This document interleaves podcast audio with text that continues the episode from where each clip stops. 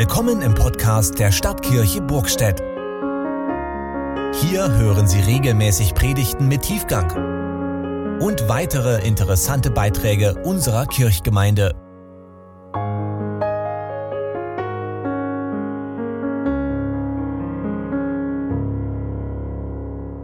Liebe Gemeinde, wenig überraschend hat die Gesellschaft für deutsche Sprache Ende November Corona-Pandemie zum Wort des Jahres 2020 gewählt. Interessant ist auch, dass mit Lockdown und Verschwörungserzählung zwei weitere Begriffe auf den Plätzen zwei und drei landeten, die thematisch eng mit dem Spitzenreiter zusammenhängen. Keine Frage, das Virus hat uns in diesem Jahr extrem beschäftigt und das hält uns weiter in Atem, könnte ich jetzt mit blumigen Worten sagen ja, hoffentlich können wir weiter gut atmen. Wir haben erlebt und wir spüren es noch, wie viel Not und Leid im Einzelnen, aber auch wie viel Unsicherheit bis Angst nahezu flächendeckend dieses Covid-19 verursacht hat. Unser Landesbischof geht in seinem Weihnachtsbrief natürlich darauf ein und schreibt von einer Dauerspannung die viele überfordert. Schlimm ist die gefühlte oder tatsächliche Hilflosigkeit, groß die Verunsicherung, zunehmend die Erregung. Auch ich habe in den letzten Monaten wahrgenommen, dass zum einen in der aktuellen Lage Helden geboren werden und es eine enorme Hilfsbereitschaft gibt. Zum anderen tun sich aber auch Abgründe auf, weil die Nerven oft blank liegen und weil Verständigung über manche Themen einfach sehr, sehr schwierig geworden ist. Vielleicht auch im Zusammenhang mit der Kommunikation, die irgendwie schwieriger geworden ist, wenn man sich nicht mehr so gut von Angesicht zu Angesicht einfach mal so begegnen kann. Mein Eindruck ist außerdem, wir fokussieren uns in unserem Denken häufig stark auf das Hier, das Jetzt und das Ich. Wie geht es mir? Heute oder morgen in meiner konkreten beruflichen oder privaten Situation. Das ist zum einen natürlich verständlich und zum anderen ist es aber auch schade, dass der Blick auf den anderen, dem es vielleicht ganz anders gehen mag, der Blick in andere Zeiten und auch der Blick auf andere Orte häufig zu kurz kommt, weil wir meinen, dass wir eben selbst sehr, sehr betroffen sind. Betrachten wir den größeren Rahmen, so merken wir beim Faktor Zeit, dass es auch früher schon heftige Pandemien gab.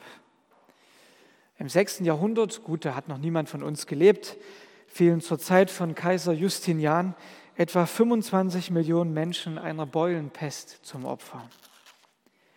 Eine weitere Pest im 14. Jahrhundert, bekannt geworden als der Schwarze Tod, tötete schätzungsweise 70 bis 100 Millionen Menschen und dezimierte damit die Weltbevölkerung um etwa ein Fünftel. Und noch bis vor 120 Jahren waren Epidemien wie Typhus, Cholera und Tuberkulose in der westlichen Welt Teil des normalen Lebens. Und trotzdem trifft uns Corona heute gerade in Westeuropa und in Nordamerika emotional besonders hart, eben weil wir in den vergangenen Jahrzehnten so viele Fortschritte erlebt haben. Und nun merken wir, dass wir etwas nicht in der Hand und die Lage nicht unter Kontrolle haben. Wir spüren unsere Ohnmacht und dabei haben wir gerade in der westlichen Welt Gott häufig vergessen. Denn zum Faktor Zeit gehörte im christlichen Abendland früher einmal selbstverständlich auch die Perspektive der Ewigkeit. Und die haben wir weitgehend verloren. Bei vielen Beerdigungen sage ich, dass unser kleines Leben hier in eine viel größere Perspektive eingebunden ist. Aber wer ist davon wirklich noch überzeugt? Das Hier und Jetzt scheint ausschließlich zu zählen. Gesundheit, Glück, volle Entfaltung. Alles wertvolle Dinge, gar keine Frage.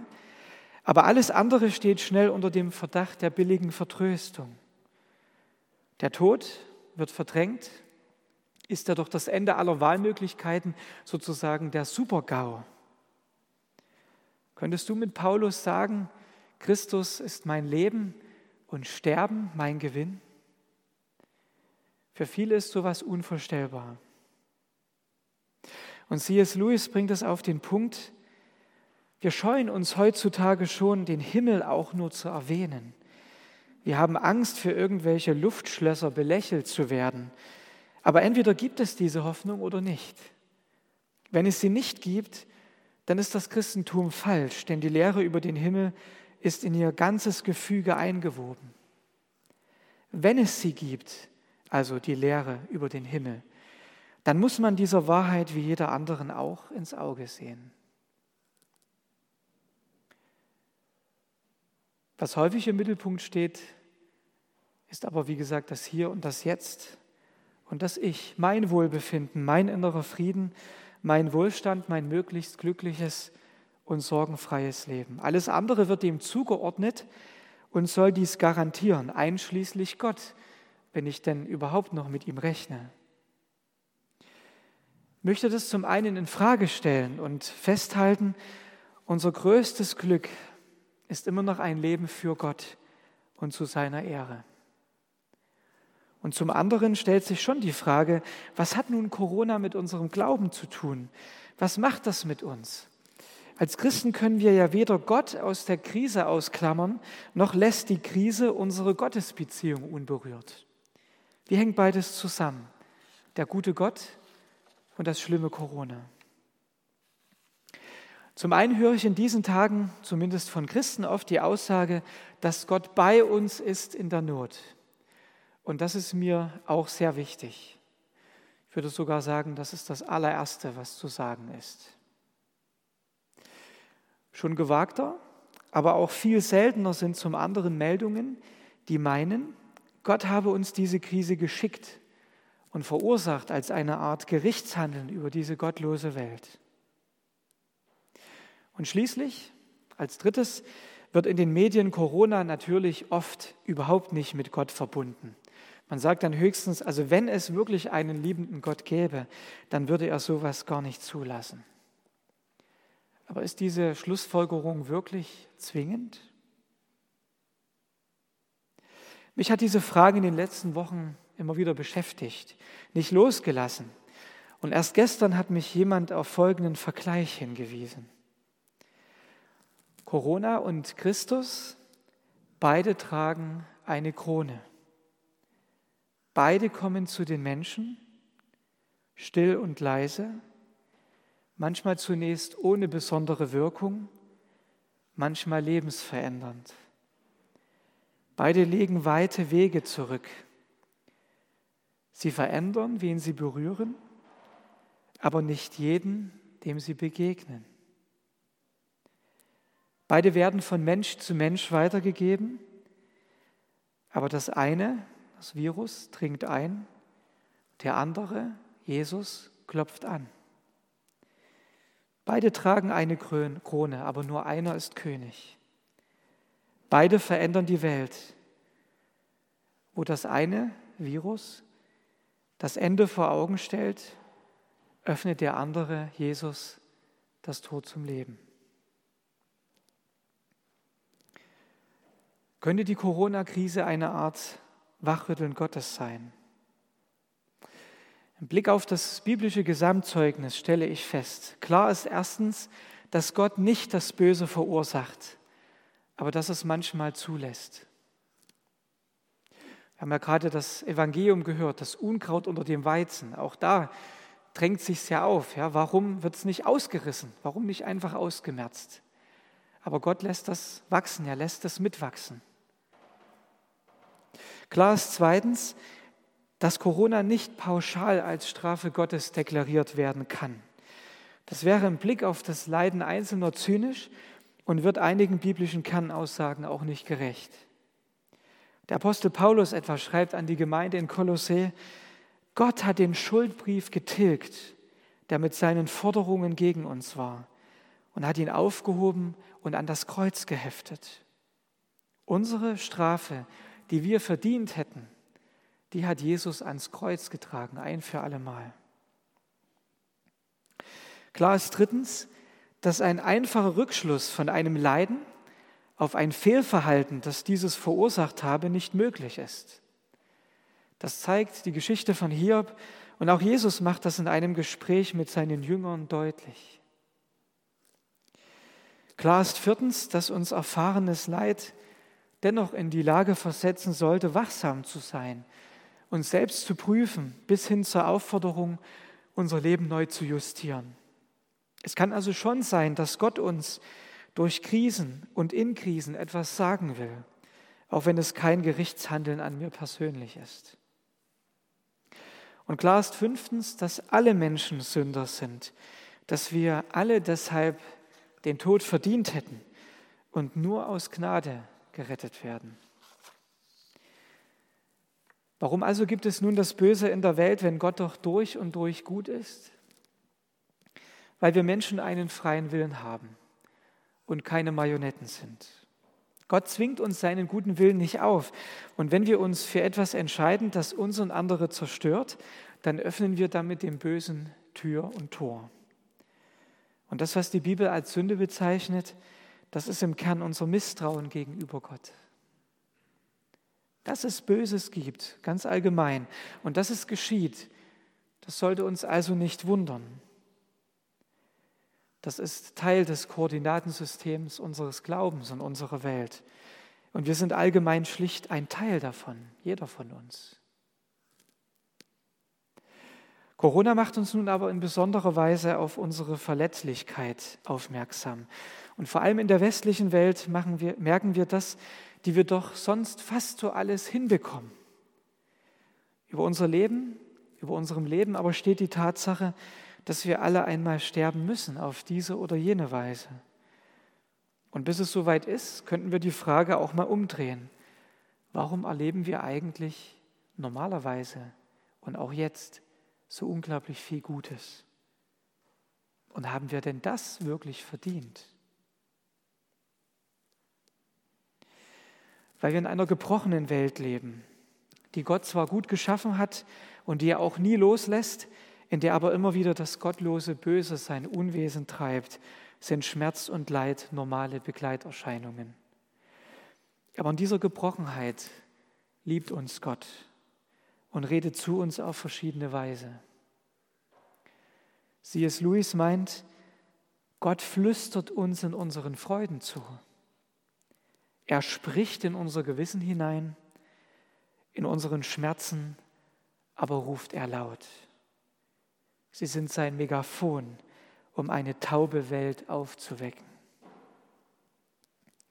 Unser Schmerz als eine Art Liebeserklärung Gottes Vielleicht erst mal ein fremder Gedanke. Aber vieles können wir ignorieren, den Schmerz nicht.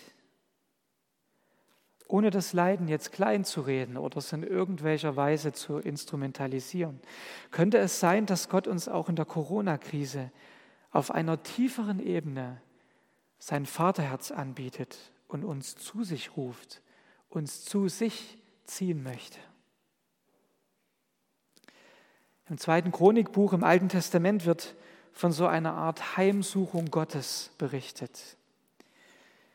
Siehe, wenn ich den Himmel verschließe, dass es nicht regnet, oder die Heuschrecken das Land fressen, oder eine Pest unter mein Volk kommen lasse, und dann mein Volk, über das mein Name genannt ist, sich demütigt, dass sie beten und mein Angesicht suchen und sich von ihren bösen Wegen bekehren, so will ich vom Himmel her hören und ihre Sünde vergeben und ihr Land heilen.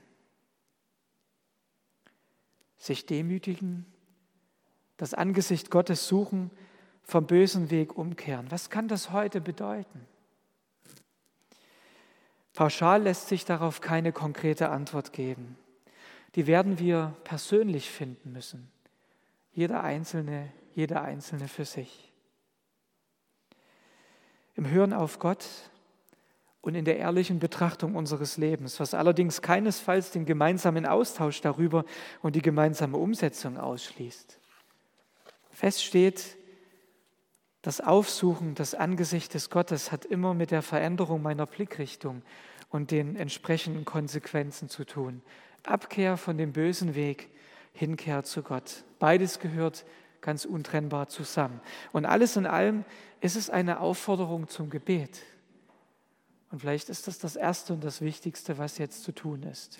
Deshalb bin ich sehr dankbar auch für unsere Gebetszeiten, jeden Abend 20 Uhr. Umkehren heißt, auf den schauen, der uns bei sich Geborgenheit schenkt, der als der Gekreuzigte selbst gelitten hat.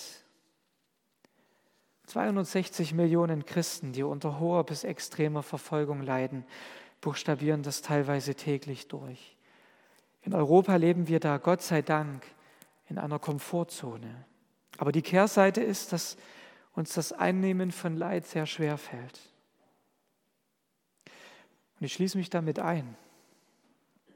Und vielleicht ist das auch ein Grund dafür, dass wir Gott weithin vergessen haben, unseren Glauben eher unterkühlt und angepasst leben, kaum wahrnehmbar in der Öffentlichkeit, im Gegensatz zu früheren Zeiten, leidvolleren Zeiten, kaum pointiert, wenn es um Widerstandsfähigkeit im Gegenwind, um kantige ethische Aussagen und um Kernüberzeugungen wie das Wiederkommen Jesu und das ewige Leben geht. Sind wir nicht sehr vage, vorsichtig, fast beschämt, wenn es doch eigentlich um unsere lebendige Hoffnung geht? Warum sollte Gott uns hier nicht herausfordern? Martin Luther sagte mal, Anfechtung lehrt aufs Wort merken. Der durch die Umstände angefochtene Glaube wirft sich Gott selbst neu in die Arme. Millionen von Christen erleben genau das täglich. Und wir auch, vielleicht in kleinerem Maße, aber auch wir erleben es. Die Corona-Krise als Wachrütteln Gottes. Im Blick auf unseren Umgang mit der Schöpfung und dem Klima wird das manchmal durchaus so gesehen. Und ich meine hier, wenn Gott wachrüttelt, dann geht es ihm zuerst um unsere Beziehung zu ihm und um das Fundament unseres Lebenshauses. Eine Krise verstärkt meist die Dinge, die vor der Krise schon problematisch waren und zeigt, auf welchem Fundament du dein Lebenshaus baust. Von Gott als dem Fundament unseres Lebens ausgehend können wir dann weiter prüfen, wenn wir etwa unsere Zeit vergeuden oder unsere Identität an den falschen Dingen festmachen, dann ist so ein Wachrütteln doch heilsam. Jeder Mensch, in den ich Zeit investiere und dem ich Gottes Liebe näher bringe, macht aus Sicht der Ewigkeit einen Unterschied. Und nutze ich meine Zeit, um in meinem Leben aufzuräumen? In einer Krisenzeit stellt sich diese Frage viel massiver. Noch dazu, wenn manche Ablegungsmanöver nicht funktionieren, mit denen ich mich sonst betäube.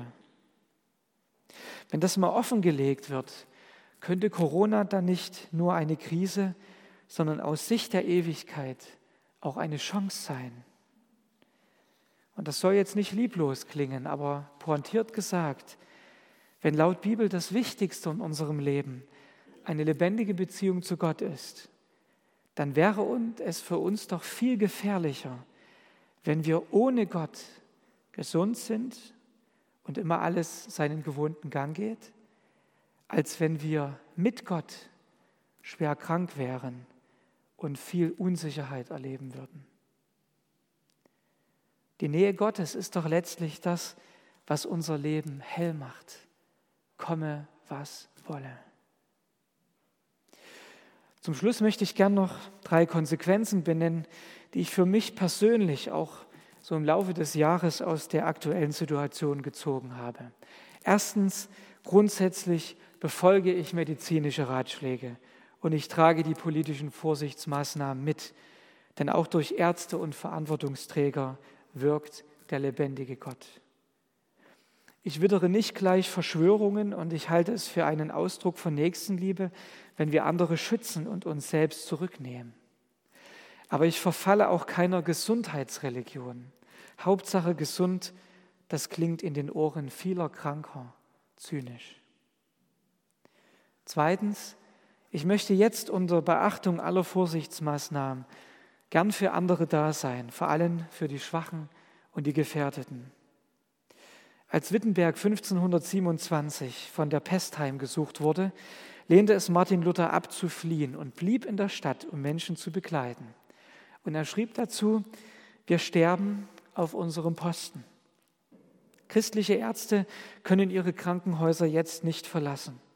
Christliche Stadtverwalter können nicht aus ihren Bezirken fliehen. Christliche Pastoren dürfen ihre Gemeinden nicht aufgeben. Die Pest löst unsere Pflichten nicht auf. Sie verwandelt sie in Kreuze, an denen wir bereit sein müssen zu sterben.